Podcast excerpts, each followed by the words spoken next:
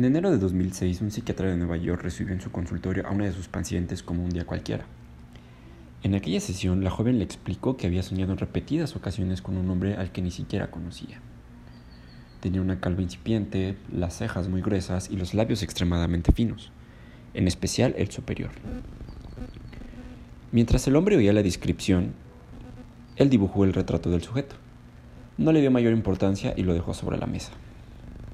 Las cosas cambiaron cuando en sus siguientes consultas dos pacientes más aseguraron haber visto al hombre en sueños. El psiquiatra decidió hacer copias del dibujo y enviarlo a varios compañeros de profesión. Meses después vieron que el número de personas que habían soñado con él no paraban de aumentar y optaron por crear una página web en la que se registraran todas las apariciones.